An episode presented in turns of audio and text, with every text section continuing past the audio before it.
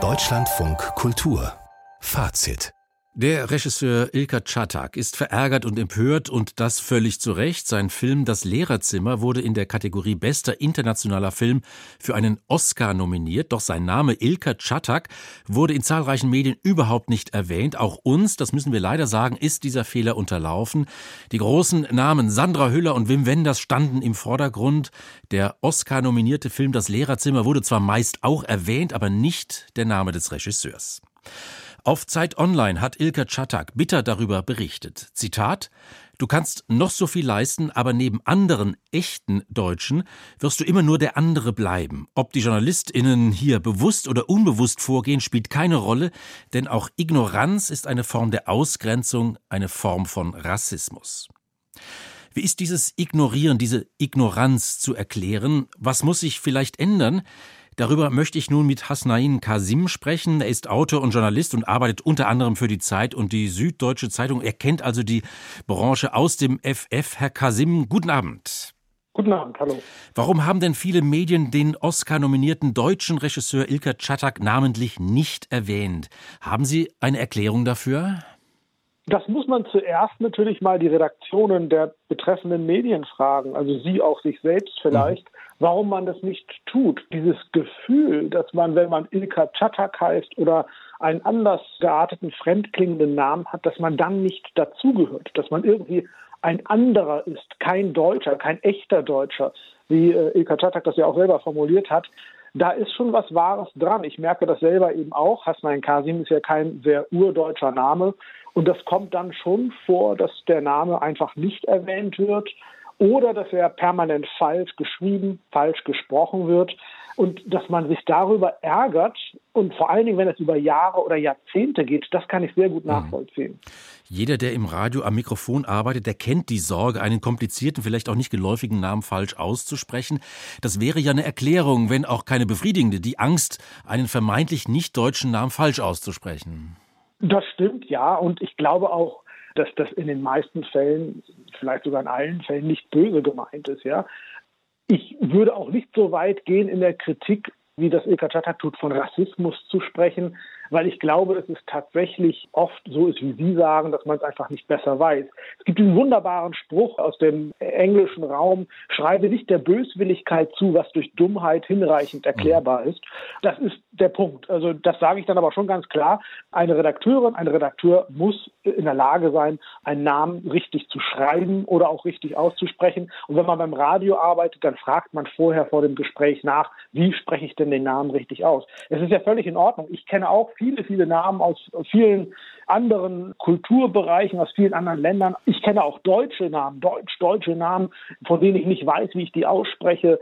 Oder wo, irgendwelche osteuropäischen Namen, wo ganz viele Cs und Zs und mhm. Y drin sind. Dann frage ich einfach, wie spreche ich das richtig aus? Das ist ja überhaupt keine Schande, das einzugestehen. Ich weiß es nicht, ich kenne den Namen nicht, sag's doch mal.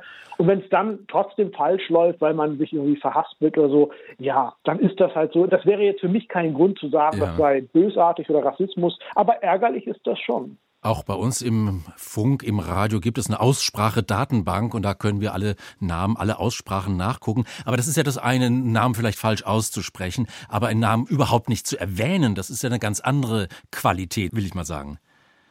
Absolut, genau. Und das ist natürlich schon so dieses ausblenden. Auch da, ich versuche immer das Gute im Menschen zu sehen. Ich glaube nicht, dass das absichtlich passiert, aber es ist natürlich so dieses Gefühl, dass man den nicht so richtig wahrnimmt, weil der klingt halt irgendwie anders, der ist fremd. Und das ist bei Ilka Chatak dann nochmal schwieriger als bei zum Beispiel Fatih Akin der leichter auszusprechen ist offensichtlich, den hat man ja dann auch immer erwähnt, wobei auch der wird ja permanent falsch ausgesprochen. Ja? Akin, das I bei dem Namen Akin ist ohne I-Punkt, das heißt, man spricht es wie ein E bei Katze aus, ja, Akin eigentlich, sagt aber keiner. Ich glaube, Fatih Akin äh, regt sich darüber jetzt nicht so sehr auf oder vielleicht ärgert er sich, aber er hat sich dazu zumindest meines Wissens nicht geäußert. Aber ich glaube, das hat ein bisschen was damit zu tun, dass man so Sorge hat, oh, der Name mhm. ist so kompliziert, dann spreche ich ihn gar nicht erst aus. Sind wir da vielleicht in Deutschland aber auch ein bisschen übersensibel? Also wenn man zum Beispiel an die Aussprache von französischen Kolleginnen und Kollegen denkt oder von Amerikanern, die sprechen es einfach aus, wie sie das denken, dass es ausgesprochen werden müsste. Ja, es ist ja kein rein deutsches Problem. Also Sie erwähnen jetzt Franzosen. Ich selber habe viele Jahre in Pakistan gelebt als Korrespondent für den Spiegel. Wenn ich mir da angucke oder auch in Indien, in Bangladesch, in Südasien, wie dort europäische Namen ausgesprochen werden. Völlig falsch und auch völlig hemmungslos wird das dann im, im, im Fernsehen, im Radio falsch ausgesprochen. Da fragt auch keiner nach. Deswegen bin ich, wie gesagt, in meiner Kritik da jetzt auch nicht so mhm. scharf. Ich würde da nicht von Rassismus sprechen. Das ist mir alles zu viel. Das ist mir zu hart in der Sache. Auch nicht von strukturellem Rassismus. Aber ich würde schon sagen, das ist Nachlässigkeit. Das ist auch ein bisschen Faulheit. Denn ich glaube, es ist nicht zu viel verlangt von einem Redakteur, einer Redakteurin, sich da ein bisschen ja. zu informieren. Es ist ja eine sonderbare Gesprächssituation auch zwischen uns, Herr Kasim. Auch Sie sind betroffen und ich lasse mir von einem Betroffenen erklären, was da nicht nur sprachlich schief läuft.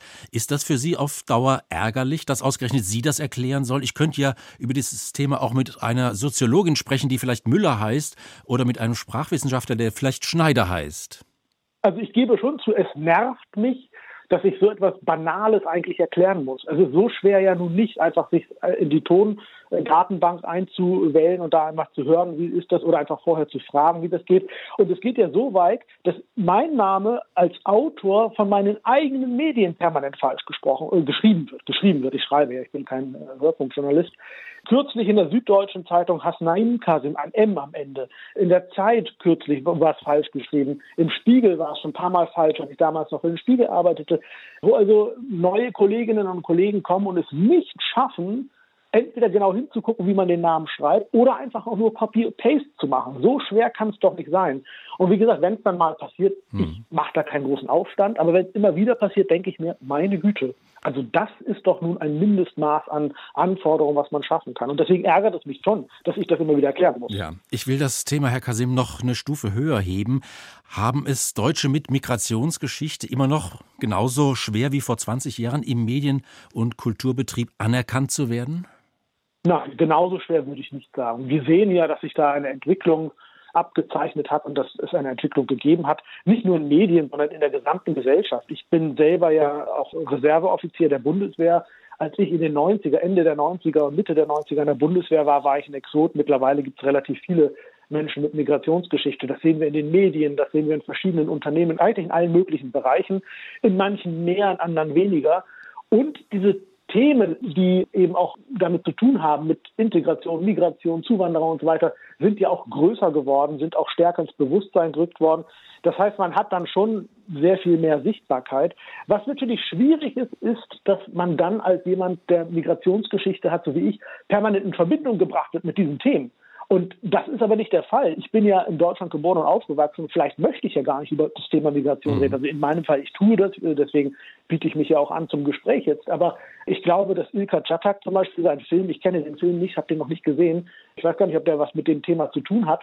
Ich, soweit ich weiß, hat, hat er sich zu dem Thema Namen und falsch aussprechen und so weiter vorher gar nicht geäußert. Ich glaube, es hat jetzt so lange in ihm gegärt und hat sich so geärgert, dass das jetzt so passiert ist, dass er sich jetzt massiv dazu äußert, was ich wie gesagt richtig finde.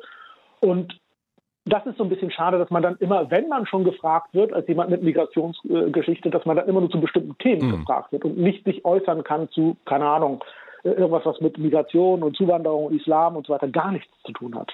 Der Autor und Journalist Hasnain Kasim war das. Wir haben gesprochen über den Oscar-nominierten Regisseur Ilka Chatak, dessen Name im Zusammenhang mit seinem vielfach ausgezeichneten Film Das Lehrerzimmer oft nicht erwähnt wird. Herr Kasim, ich danke Ihnen für das Gespräch. Guten Abend. Guten Abend, vielen Dank.